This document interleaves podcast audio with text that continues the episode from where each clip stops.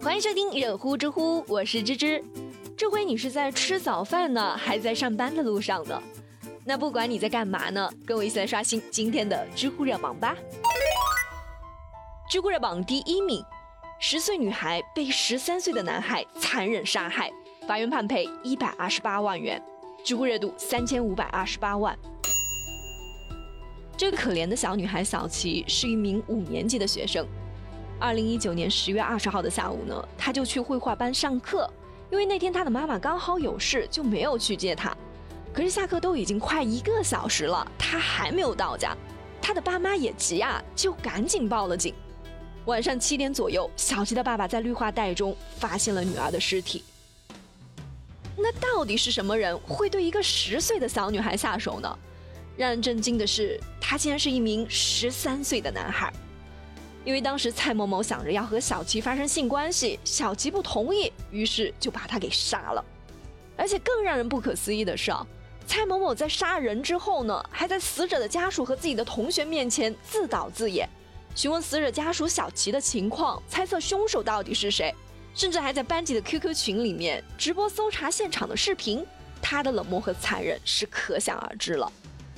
最终，法院是要求蔡某某和他的家属在十天之内向小琪的家人公开道歉，并且赔偿小琪家属一百二十八万元。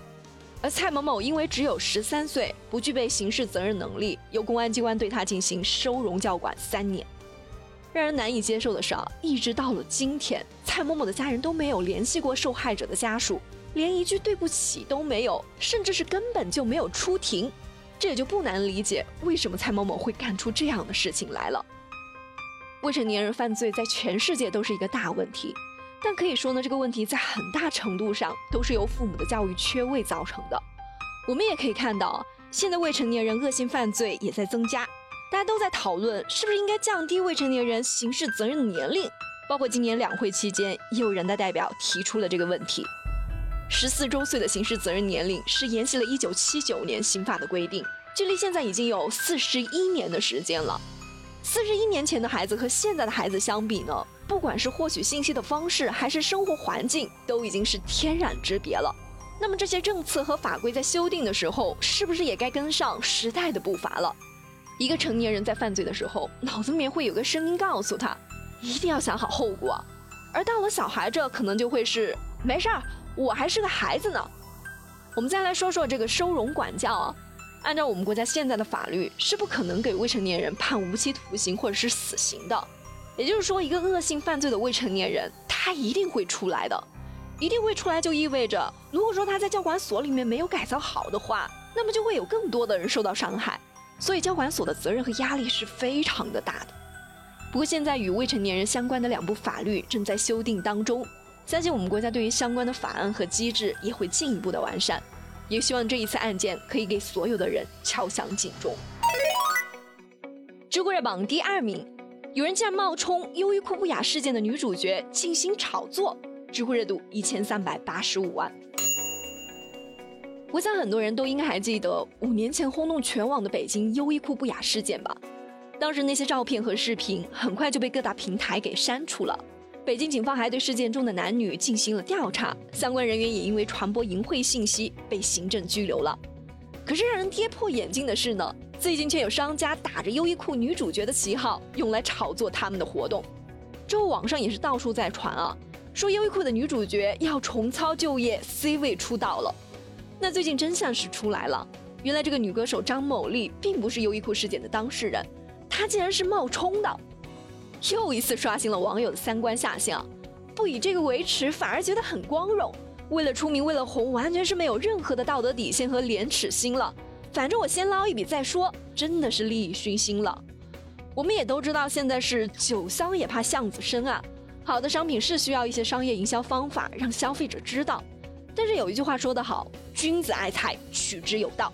做任何事情，法律和道德都应该是他的底线，绝对不可以冒犯。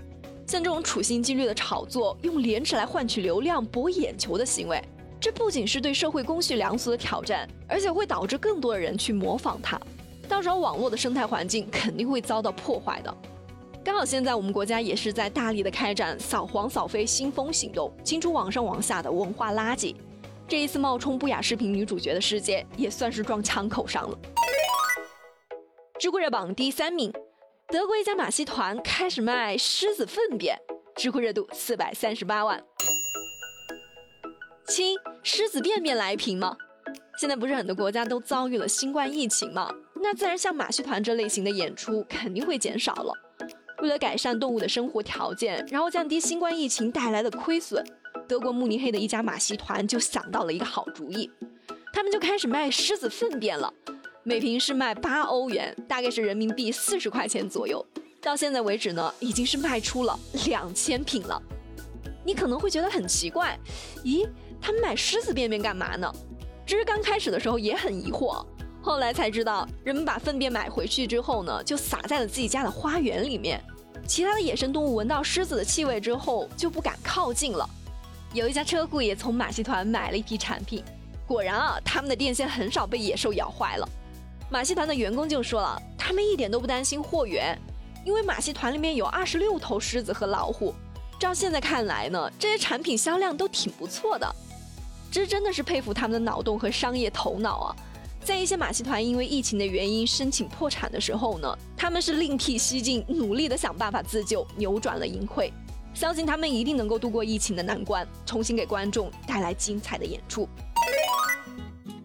好了，有趣有料尽在知乎，我是芝芝，我们明天见啦！